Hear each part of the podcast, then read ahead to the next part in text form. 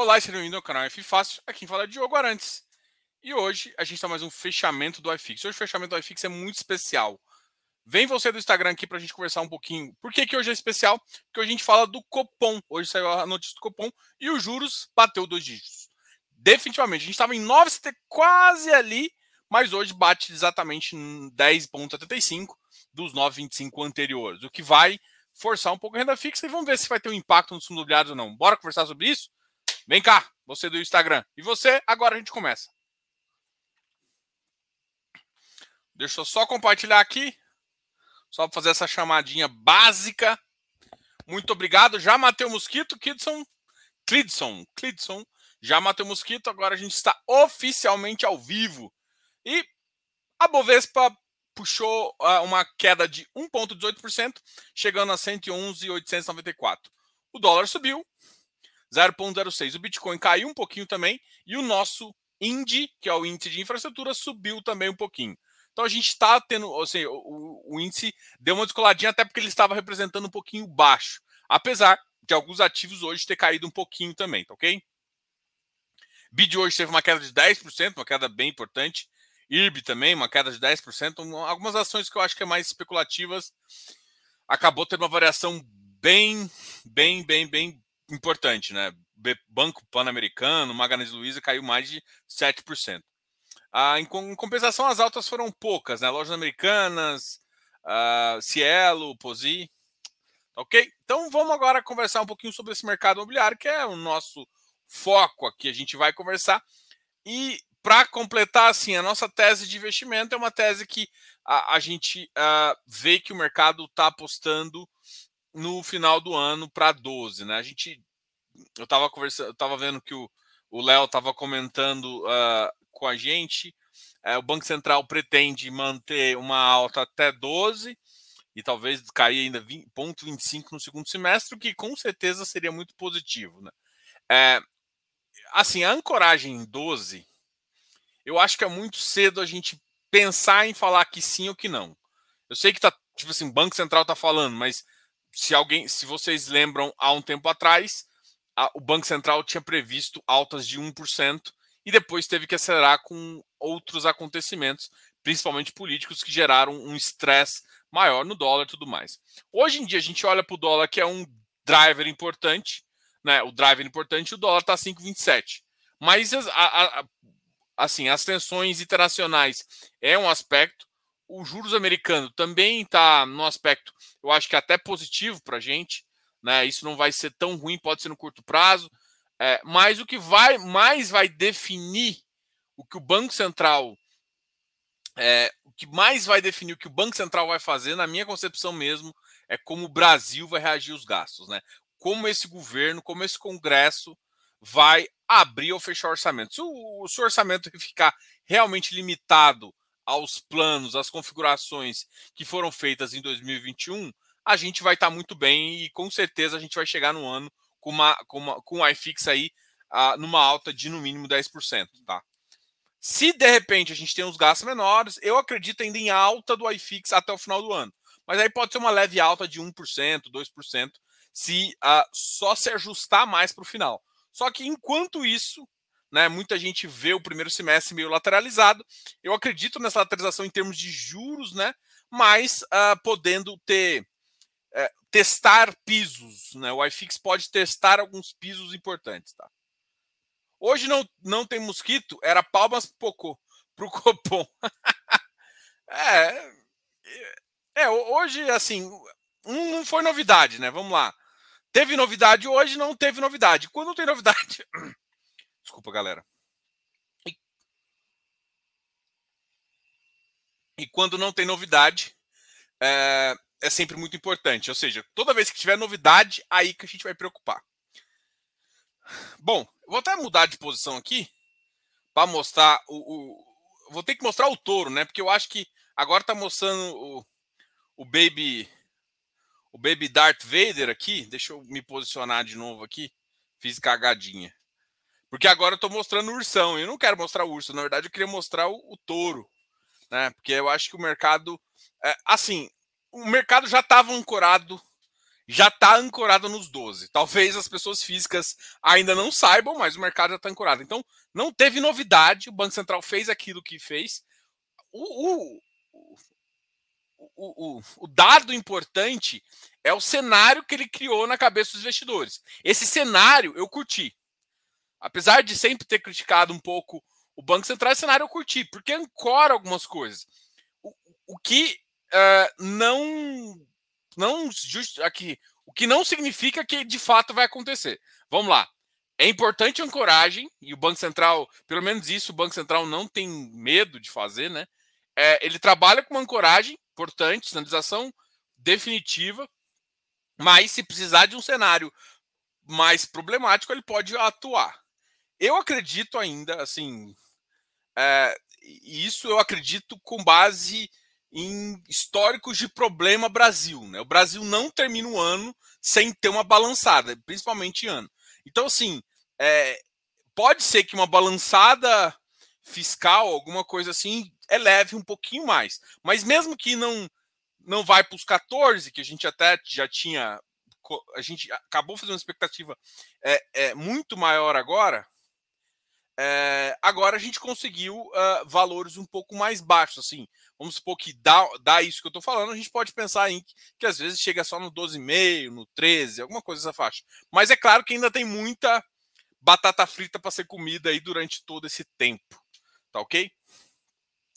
A inflação cai agora. Rodrigo, eu vou te responder isso. Na verdade, a inflação vem caindo. E a inflação vem caindo já com vários setores. O, o, o, o dólar, o dólar caiu forte, né? Da últimos, ele estava batendo ali em 5,60, 5,70. Hoje está já fechou em 5,30, 5,27 na verdade, fechou inclusive em baixa. Só isso já é, existe uma falta. Assim, o que eu escuto, um outro, uma outra coisa muito importante, ou seja, dólar, gasolina. A gasolina parece que che chegou um Brent, já chegou numa acomodação. Problemas ainda, asterisco nisso aí. Ainda é um fator de risco. Por quê? Porque, claro, é óbvio é que o mercado está enxergando é, essa questão é, ainda com uma questão de ainda pode brigar ali os países internacionalmente e essa pequena uh, briga gere um problema com os maiores produtores de petróleo. Óbvio que o Brent vai lá para as cucuia. Tá? Então, isso é um cenário ainda que, ou seja, dólar que impacta na nossa inflação ainda assim. Mas a gente já tem um fator muito importante já caiu. Uh, as commodities ainda estão em altas, né? A maior parte das commodities, o que uh, impacta, só que com dólar mais baixo, isso ameniza. Segunda questão muito importante: fator Brasil, fator energia. Né? O Brasil tem uma, uma, uma parte energética muito voltada à parte hídrica ainda, que está bem melhor. Então, os, os reservatórios estão melhores. O Brasil continua tendo que fazer os investimentos, não mudou esse cenário. Os investimentos em infra ainda são muito importantes, mas já existe a possibilidade da gente sair dessa bandeira uh, mais problemática. E isso impacta muito também na, na, na, na, na inflação. Né? Então, assim, a gente já vê inflação melhor. Qual que é o cenário que, que mais seria complicado? É furar teto e, por, inseguranças políticas, a gente perder um pouco dessa ancoragem e, e, perder valor em bolsa, perder essas questões, e o Banco Central ter que ser forçado a tomar mais uma ação para recuar esse, esses dois efeitos, tá? Então, assim, também é, é, importante falar que, tipo assim, esse cenário de começo de ano foi bem melhor do que eu esperava. Só que, né, eu, eu gosto de deixar sempre a contrapartida para saber, e aí, e aí? Só que, o ano começou ainda, né? Todo mundo sabe que o ano só começa a partir do carnaval. E não é maldade, é porque muita gente só faz negócio a partir desse, dessa data e congresso. Tem muitas coisas. E ano de eleição, né? Fechamento da eleição vai ser muito importante. É, as primeiras pesquisas vão indicar muita coisa também. Né? Vão ver quem vão ser é, os participantes. A gente vê alguns movimentos ali é, políticos para atacar a terceira via, quarta via, quinta via. Vamos ver. O pessoal ainda está se é, montando né, como, como, como perfil político e eu acho que a gente enxerga um pouco isso, tá ok? Fiz newspaper, estava com. Estava uh, evitando a opinião do Zé Márcio, genial, sobre o Copom. Não é o cenário dele, mas entende que o cupom deu um sinal claro de que o final do ciclo está. Bora comprar FIIs. Eu, eu, também, eu também enxergo um pouco isso. A grande questão é que, assim, eu, eu tenho uma visão positiva do fundo imobiliário, tanto é que eu, eu, eu nunca paro de comprar. Eu tinha diminuído um pouco, eu achei que dezembro realmente o mercado acelerou. O mercado ainda não perdeu alguns preços de dezembro. E eu tenho um cenário que. Eh, meu, eu tenho muito receio de quando. De, sei lá, de, de fevereiro, vamos lá, de fevereiro a novembro, o mercado é muito. É um, é um ciclo muito bizarro. E principalmente quando a gente está com problemas externos, a gente sempre acontece alguma coisa e, e, reflete um pouco na nossa taxa de juros, que a gente é muito comoditizado ali. Né? Então, acontece uma coisa, uma guerra, o commodity petróleo sobe, nosso, nosso, nossa gasolina voa. Então, a gente tem esse problema. O dólar está mais controlado, mas caso isso aconteça, o orçamento quebre, o, o número de investimentos cai de novo, para de entrar um fluxo que está tá forçando o câmbio para baixo, o câmbio começa a voltar para cima e isso gera problemas também. Então, assim, eu não gosto de definir, eu, eu, defini, eu defini minha tese antes de entrar o ano. Então, até, mar, até talvez março tal, é, existe espaço para eu rever e talvez aumentar a minha, a minha estratégia de entrada, né? Ou simplesmente ficar de fora e, e, e confirmar, entendeu? Então, eu normalmente vou esperar esses três, quatro meses aí para fazer. É, o mercado não está assim, com a, com a taxa de risco que eu estou colocando. E aí você lembra, né? Eu estou prevendo uma alta maior. E aí você tem que entender muito claro na sua cabeça. Com as taxas de risco que eu estou colocando, nas minhas teses, inclusive o pessoal do Close Friends sabe disso, que o GDI está difícil achar ativo. Ah, Diogo, nossa, você tem que procurar. Meu objetivo não é procurar um ativo para você comprar a qualquer preço. É para você comprar segundo uma tese que eu ache mais adequada. E ah, por enquanto eu ainda enxergo um cenário complicado, ainda não me entrando. Então, assim, o cenário está. Vamos lá, vamos ser bem honestos. O cenário está positivo do, tempo, do ponto de vista de juros, do ponto de vista do Banco Central, do ponto de vista de dólar. A gente está bem. O, o que problema? Fiscal, eleição né, o fiscal atrelado à eleição, óbvio, e ah, alguma coisa ou de juros nos Estados Unidos, uma elevação mais rápida, que isso pode ser afetado, inclusive, pela própria guerra, e uma, uma, uma questão de guerra ali, tá, tá tendo alguns movimentos bélicos que o problema não é a guerra em si, o Brasil provavelmente não deve entrar, não, a gente não tem nenhum aliado uh, importante que, que vai estar tá lá, mas é importante porque os dois maiores partidos do petróleo vão brigar, né? Talvez não os dois maiores, né? Mas a Rússia é um dos maiores produtores e exportadores de petróleo. Com certeza ela faz isso para controlar também essa bagaça aí. Então, isso, isso é importante também. Tá? Essa visão aqui do canal, todo mundo sabe, quem, quem acompanha o GDI sabe como que a gente enxerga, a gente deixa, deixa uma taxa lá. A, temos achado algumas posições, é, algumas estratégias de investimento é, que a gente chama de, de auxiliar ali, alguma, alguma coisa que está fora do radar de algumas pessoas e com uma estratégia, porra, que ficou barato, que ficou barato. Isso ainda tá lá, né? Alguma coisa que está ali no grupo. Mas a gente, tá, a gente conversa bastante sobre isso, ok? Uh, Regis. Boa noite a todos. Debentures.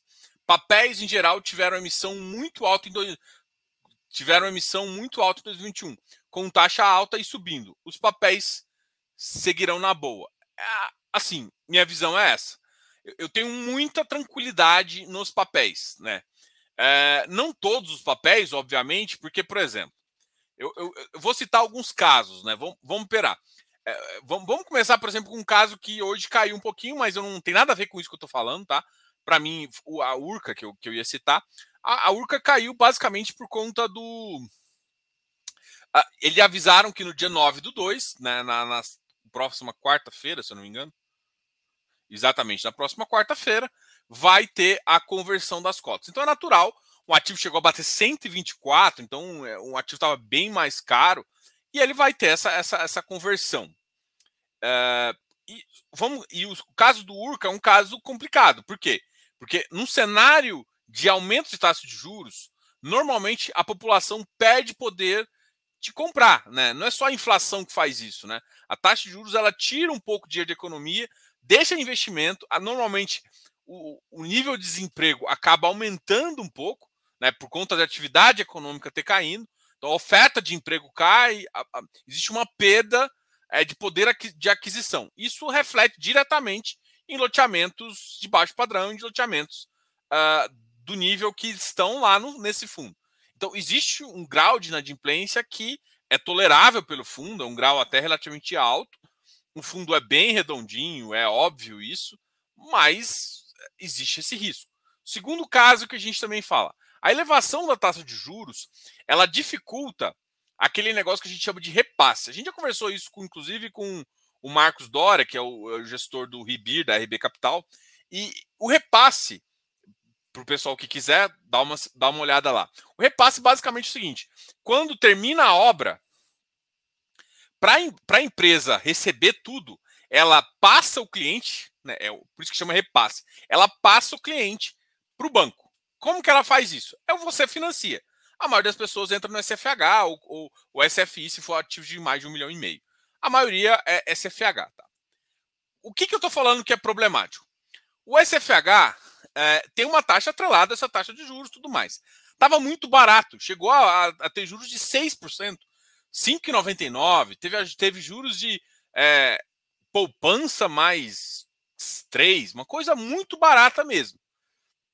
E hoje, é, a gente sabe que essa taxa em 10,75, os bancos devem financiar na casa um pouco mais em cima. Então, os bancos devem já estar com uma taxa de juros próxima, hoje estão em 7, 8, vão poder, devem prever alguma coisa em torno de 8, 9, tá? É claro que o banco não está olhando a Selic de hoje, porque o banco vai te emprestar dinheiro por 30 anos. E é isso que você deveria avaliar também na taxa de juros, tá? Tá, mas só para afrontar. O banco está olhando, então não é porque subiu para 10 que o banco vai pegar 10. Não, ele não precisa disso. Ele vai pegar e emprestar por 30 anos se ele acha que a taxa de juros de longa está 11, 9, então ele vai te emprestar mais ou menos isso, porque ele, ele, ele acha que no spread total ele consegue ganhar. Tá? Por que, que eu estou contando essa história toda do repasse? Porque, por exemplo, tem ativos, é, CACR, BCR, são ativos que pegam fim de obra. Se eu não me engano, tem outros ativos aí também que pegam esse fim de obra. Nesse fim de obra, se o repasse, na hora que você vai fazer o repasse, a taxa sobe 1,5%, uh, ah, o impacto disso na parcela começa a ficar muito relevante e as empresas começam a, a ter saldo reserva ou não conseguir financiar. O cara não consegue financiar tudo por conta do dinheiro dele, ou seja, o, o salário dele não cresceu, teve um impacto maior só de, de, de juros. Esse impacto de juros traz a parcela para um patamar que às vezes não consegue financiar ou ele tem que financiar um valor abaixo. Quando acontece isso, tem que ficar um prosoluto lá e tudo mais. Então, o que, que eu falo? Isso inibe algumas coisas. Só que tem que lembrar que primeiro moradia, até no Brasil, são, são e depois a lei do distrato, isso é mais pro, isso é menos problemático, mas é um impacto que é considerável. Então, o que, que eu estou querendo dizer? Esse ano, é esse tipo de imóvel residencial e tal vai ser um, um, um caso a, a ser analisado de perto analisar o número de extrato, analisar o número de. Talvez você financia, você deixa o cara financiar, mas a, a empresa fica com um prosoluto. E aí vamos ver como é que vai lidar isso. Tem várias empresas sólidas aí. Então, é, são casos que eu fico, em termos de crédito, que eu analiso mais frente. Debentures, né? As debentures. As debentures também, a gente tem que ficar de olho nessas empresas. As empresas, algumas estão ainda com balanço muito sólido. É, mesmo de, depois da pandemia, queimaram um pouco de caixa, mas ainda estão com caixa relativamente. Então, se a recuperação vier, ou mesmo uma recuperação lenta, é, as empresas estão sólidas e continuam. Alguns setores eu sempre gosto de evitar, assim, sendo, sendo, sendo mais problemático. O setor de energia eu acho perfeito, assim, é um setor que eu tenho muita tranquilidade de investir e de colocar meus clientes para investir. Então, isso tanto em ação, tanto quanto. Eu tenho muita tranquilidade. O setor de infraestrutura é um setor que eu tenho muita tranquilidade. Agora, eu tenho alguns receios, principalmente em concessão. Concessão de rodovias. São, é o setor que eu tenho mais receio de investimento. Né? Então, a empresa, assim, mesmo a AAA, para dois anos ela é um balanço AAA, virar um balanço BBB e virar para grau especulativo, é duas cagadas de ano que ela, que ela consegue fazer. Então, esse segmento eu sempre, a, quando eu tenho na carteira, eu acompanho mais próximo, tá? Não é um segmento que então. Então, em termos de debêntures, é isso que eu estou avaliando. As taxas de debêntures ficaram boas, o que significa que as taxas ficaram altas, o que significa também que, que algumas debêntures. Deixa eu ver uma água aqui. Algumas debêntures, CRIs, podem ser pré-pagos para você emitir uma dívida mais barata quando o mercado melhorar. Então pode ter uma leva, e isso aconteceu, tá? Uma, uma galera que, que, que, que, pegou umas taxas, principalmente com os pulverizados, pegou umas taxas muito altas em 2018, 2019, chegou 2020, 2021, pré-pagou um monte de operação. Não é só porque a operação estava ruim, mas teve pré-pagamento também por conta de taxas. As taxas mudou, o, o, a, o crédito já, já ficou. As pessoas já aceitavam mais crédito, então tudo isso é importante para você fazer análise, tá ok? Vamos lá, vamos continuar.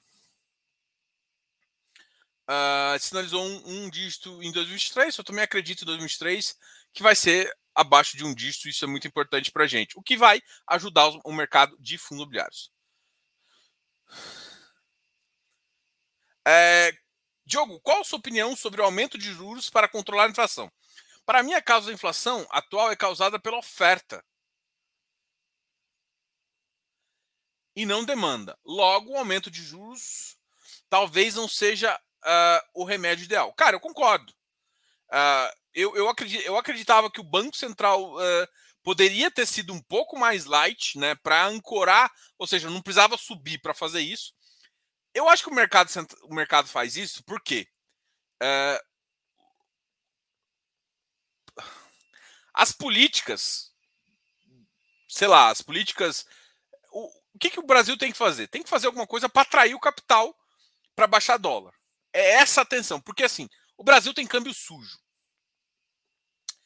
Ou seja, o Brasil fala que é livre câmbio, mas não é livre câmbio, é câmbio sujo. Porque o Banco Central entra como um fator de liquidez, mas ele entra também fazendo uma oferta de um lado ou de outro, dependendo do que ele quer. Tá? Então, o Brasil não tem um câmbio livre, livre. E, exatamente, o Brasil tem um câmbio sujo. É, com isso, falando disso, parte do nosso da nossa inflação, ela vem da moeda. Ela vem da moeda, ela vem do dólar. O dólar já tem inflação por conta da emissão de mais de moeda, e todo mundo sabe da, do problema em cadeia. Então, assim, a gente tem vários problemas que são problemas de cadeia.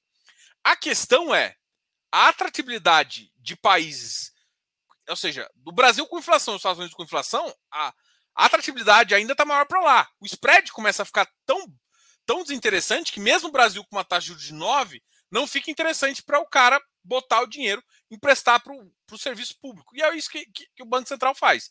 Ele faz, a gente tem uma dívida mais cara. Eu não acho que exatamente é a melhor solução. Mas eu tenho que concordar uma coisa. Não gosto dessa solução. Eu acho que o Banco Central americano fala assim: eu não preciso baixar porque vai melhorar. No final as coisas tendem a, a ir para o que ele está falando. Só que o Brasil ele pode, e assim, eu, inclusive uma discussão minha do Carter, a gente discute muito sobre isso. Eu sou um cara que eu acho, não tinha que ter, não tinha que ter deixado cair tanto. O Brasil foi muito inocente de botar 2%, e não acho que tinha que ter subido até 12%. Se, se a gente pode acomodar ali nos 9%, nos 8%. Na, na minha cabeça sempre foi isso. Ó, piorou um pouco o cenário? Então vamos acomodar no 8%, no 9%. Porque a resposta é mais lenta. Então, assim, é, eu concordo com o que você fala, só que eu também enxergo que o mercado gosta de uma, de uma resposta mais forte do Banco Central. O mercado gosta de uma atuação no, no Banco Central brasileira um pouco mais raivosa, assim, mais o Banco Central tem que ser mais atuante. Eu não gosto dessa solução, porque para mim o que importa é a raiz da inflação, concordo 100% com você. Mas eu também consigo hoje enxergar os benefícios do que o Banco Central faz. Então, assim, ah, foi a melhor subida de taxa de juros? Não, foi uma subida péssima, porque eles erraram lá atrás. Mas beleza, errou não significa que só não pode errar de novo. A âncora, essa âncora é importante? É. E o Brasil não tem o gogó que os Estados Unidos têm de falar assim: é, o problema da inflação é esse, esse, esse, e vai resolver. Aqui eu vou subir até esse ponto, que é a taxa que o mercado está fazendo. Ou seja, o Brasil não tem essa, esse privilégio de fazer o ajuste para baixo. O que, que, que eu chamo de ajuste para baixo? Ajuste para baixo é você falar assim: olha, eu estou tentando achar o equilíbrio da taxa de juros. Ou seja, vindo de baixo para cima. Ou seja, se a equilíbrio do Brasil é 9, 10%, o equilíbrio para baixo é como se eu estivesse fazendo assim. O Brasil não tem, os Estados Unidos faz isso, né? Ele faz isso, vai para baixo. Ou seja, ele faz o equilíbrio um, um pouco que eu chamo no, na, na, garganta. O Brasil não, o Brasil acelera para cima para conter tudo, para dar uma, uma resposta, uma, alguma atuação mais responsiva dele para atuar. Então, uh, eu concordo com você, Roger, Red, desculpa, penso igual você, mas eu, eu também tenho que mostrar que a resposta que o mercado nacional gosta, e o mercado nacional, isso inclui até os investidores estrangeiros que estão vindo para o Brasil, ele gosta de um Banco Central nosso, por enquanto, mais atuante e mais à frente da curva. O problema todo foi que a gente ficou muito atrás da curva no momento errado. E agora a gente, a gente poderia, nesse momento, ter ficado atrás da curva. O que é ficar atrás da curva? Ter juros real negativo. A gente poderia ficar nesse caso e, e, ter uma atuação mais leve. Mas, como errou lá atrás, foi consertar agora. E, e o mercado está gostando dessa atuação. Tanto é que, assim, a bolsa foi para 110, terminou o ano quase em 100. Então, teve um, um avanço. É, se você for olhar o número de investidores estrangeiros que também entraram no país, foi um número relevante. Então, tem coisas que o, que o mercado uh, positivou em relação ao que está acontecendo. Tá? É, é, só para deixar isso claro também, assim, eu concordo com você, penso igual você, mas eu também sei elogiar momento que eu acho que. Tipo assim, não é porque eu penso de um jeito que o mercado vai reagir positivo ao que eu penso. Principalmente porque eu, é muito claro isso para mim hoje. Que o Banco Central brasileiro, se a gente estivesse indo atrás da curva, ajustando atrás da curva, como que é, um é, que é uma qualidade, talvez, do Banco Central americano, o Brasil não tem esse poder nem essa talvez responsabilidade, enfim, ele tem que atuar de cima para baixo sempre, ou seja, ele tem que subir muito mais do que deveria e depois ele faz o ajuste picado ao longo do tempo até achar uma taxa de juros que equilibra a, a, a questão de, de, de, oferta de crédito né, para o mercado, e aí depois ele começa a pensar em, em qualidade de, de, de, crescimento no país, aí, ou seja, depois ele pode pensar em PIB.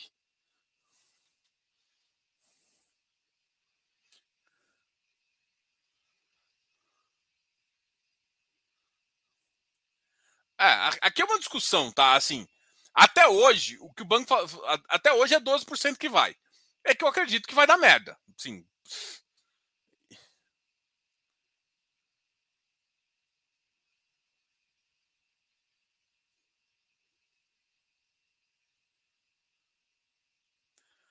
Olha, Werner, que é bem complicado eu falar para manter ou não manter, tá? Mas, por exemplo, muita gente tem a S&P. A S&P nos últimos oito meses rendeu acho que mais, rendeu 45%. E aí, você vai manter, não vai manter? É que assim, eu acredito que a Bolsa Americana deve ter uma correção. É fato.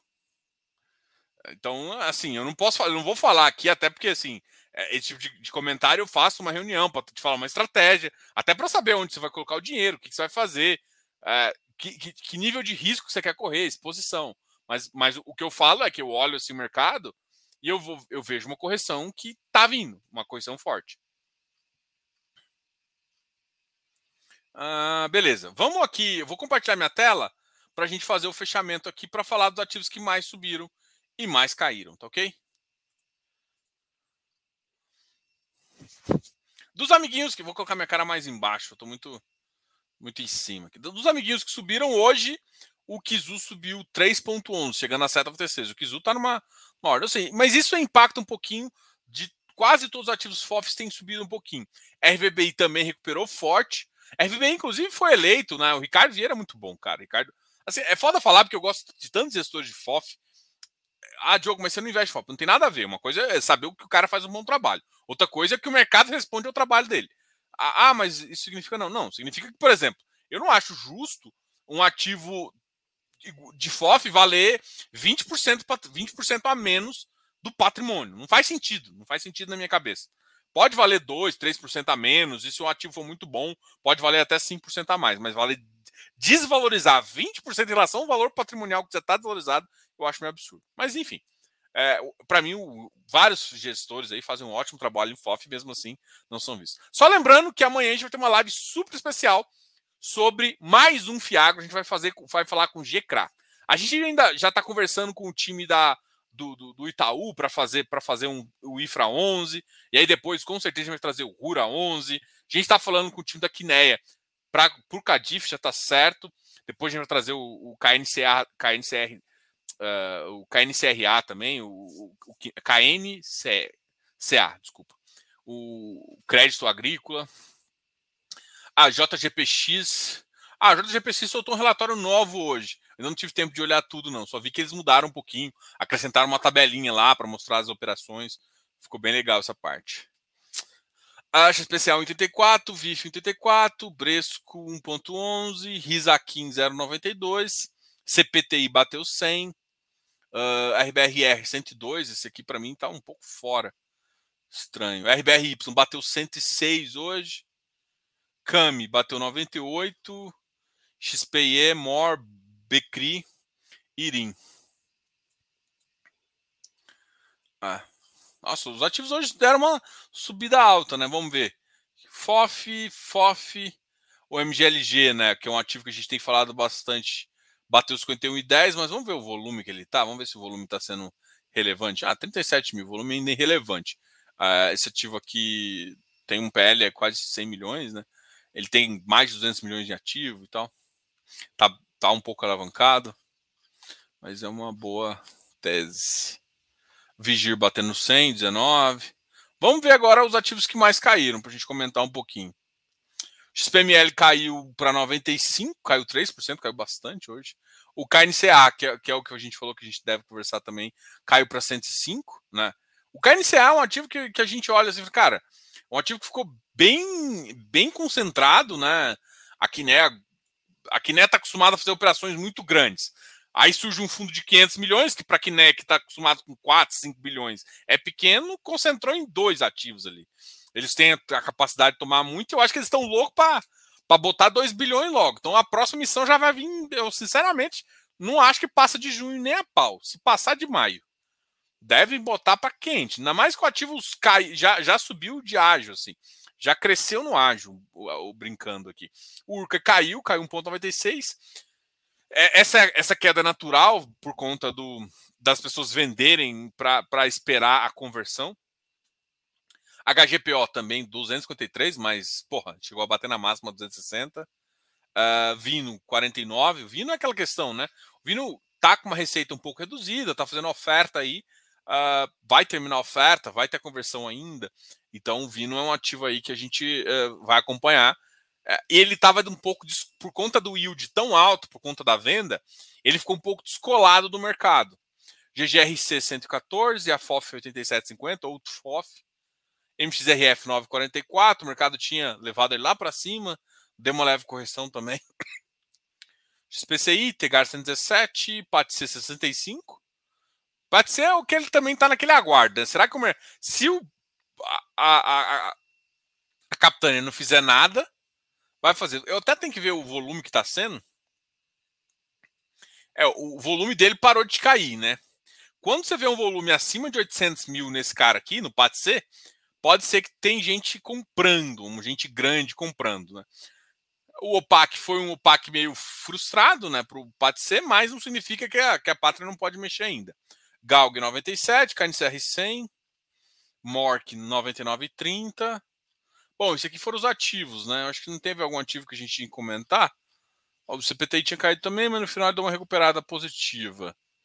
A gente tá, a gente tá fazendo uma parceria ali para ajudar o, o, pessoal da Ticker 11 para gente uh, logo logo vai ter uma carteira de infra, né? Está desenvolvendo, o e-book está saindo, galera. Eu sei que estão me cobrando aí, mas o e-book está saindo também. O e-book, a carteira e logo, logo vem um curso. A gente vai lançar essas, essas questões. E uma parceria muito espetacular com muita gente legal que está fazendo esse mercado aqui para ajudar. E é um mercado bem interessante. Vocês vão, vão, vão notar essa vantagem. Galera, obrigado a todos aí é, por, por essa, pela essa conversa, né? Diogo, o que você acha do KNC? Eu acho um bom ativo, tá? O KNCC, diferentemente do Canip, é, o KNCC pode ficar até 30%, tem uma taxa um pouquinho melhor que a do Canip, tá? E pode ficar até 30% em CDI. Então, ele é um cara que pode ficar mais híbrido ainda. Eu não tenho gostado, mas assim, é, tipo, eu acho que quem falou isso foi o Felipe Pedra também. Ele falou, cara, não tem como você escolher, né? Ou você reclama que é, X, que é XP, ou você reclama que é Itaú, né? O Itaú é foda porque só pode comprar pelo Itaú, mas a taxa é muito baixa. E quando vai para o mercado, pega a XP, que obriga a ser uma taxa de 3,5 para enfiar nos 400 da galera. Então, assim, a taxa fica muito cara. Então, e aí? A única coisa que eu, que, que eu acho que o, Itaú não tinha entendido é o seguinte: a gente não reclama de ser Itaú, a gente reclama de não ter direito de preferência. Só isso. Pode ser 400 só pelo Itaú, não tem o menor problema. Mas dá direito de preferência no Canip, no CanHY, em outros. Isso até força o mercado a entrar no secundário, deixa um secundário mais forte. Mas não é isso que é feito. Só que o problema do KNCC é, ele consegue deixar o secundário mais forte para entrar com direito, só que as ofertas ainda, o Itaú está crescendo muito esse fundo. Ou seja, a oferta é muito grande, o preço tende a ficar para baixo, essa é diferença. E é claro, está pisando bastante esse, é, é, esse peso ainda da, da, da, distribuição, que é uma coisa que eu acho meio tenso. Né? Então isso está forçando. Então é um ativo bom uh, que, que vai continuar aí, com certeza, nessa, nessa questão. Tá em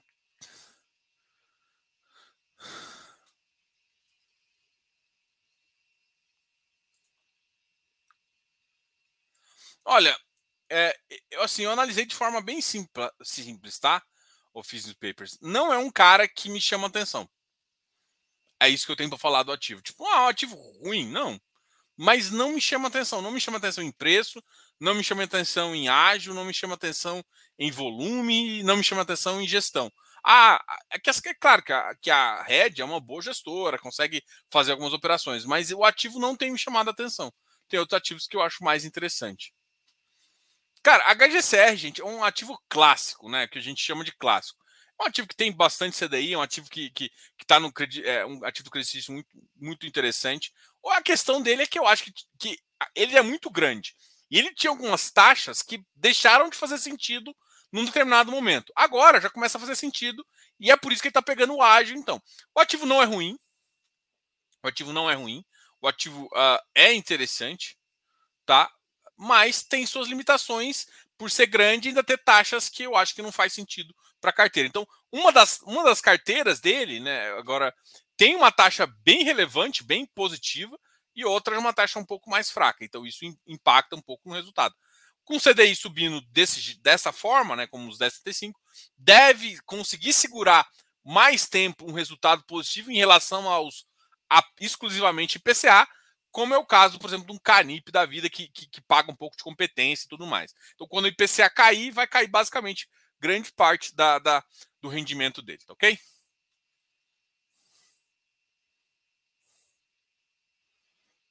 Galera, obrigado a todos aí. Eu vou encerrar aqui essa, essa, essa live para a gente conversar. Minha mãe está aqui em casa. Eu vou comer uma pizza ali. obrigado a todos aí. Qualquer dúvida, fale aqui comigo. A gente vai trocar uma ideia bem legal aí. É, eu tô lá, no, eu tô lá no, no, Instagram todo dia, qualquer coisa faz uma pergunta. A gente tá. Nesse começo de ano é sempre muito importante voltar e revisar um pouco sua carteira. A gente bate nessa tecla muito porque a gente vê muita coisa, né? Então, duas coisas que eu acho que pode te ajudar são dois produtos que tem no canal aqui que para mim são excepcionais, que é o, a, a, consultoria, é uma consultoria que eu acho muito barata, sem, sem, sem, sem sombra de dúvidas. E a segunda questão é o Close Friends, né? O Close Friends realmente é, é uma atividade que agrega muito e consegue trazer bastante é, valores. Frutas e legumes. Também, a gente está comendo também, mas isso normalmente a gente. É igual faz igual com o menino, come no almoço para poder liberar para janta. Galera, obrigado a todos aí. Amanhã a gente está com uma live especial sobre o GCRA com o Felipe Souza aí, para a gente trazer mais um Fiagro aqui para vocês. A gente está conversando também com vários times de, de infra, de FIINFRA, de FIPE para cada vez trazer o, mais informações para vocês também. Obrigado a todos. Qualquer dúvida, deixe nos comentários aqui. A gente vai encerrar por aqui. Galera, abraço e até mais. Fui.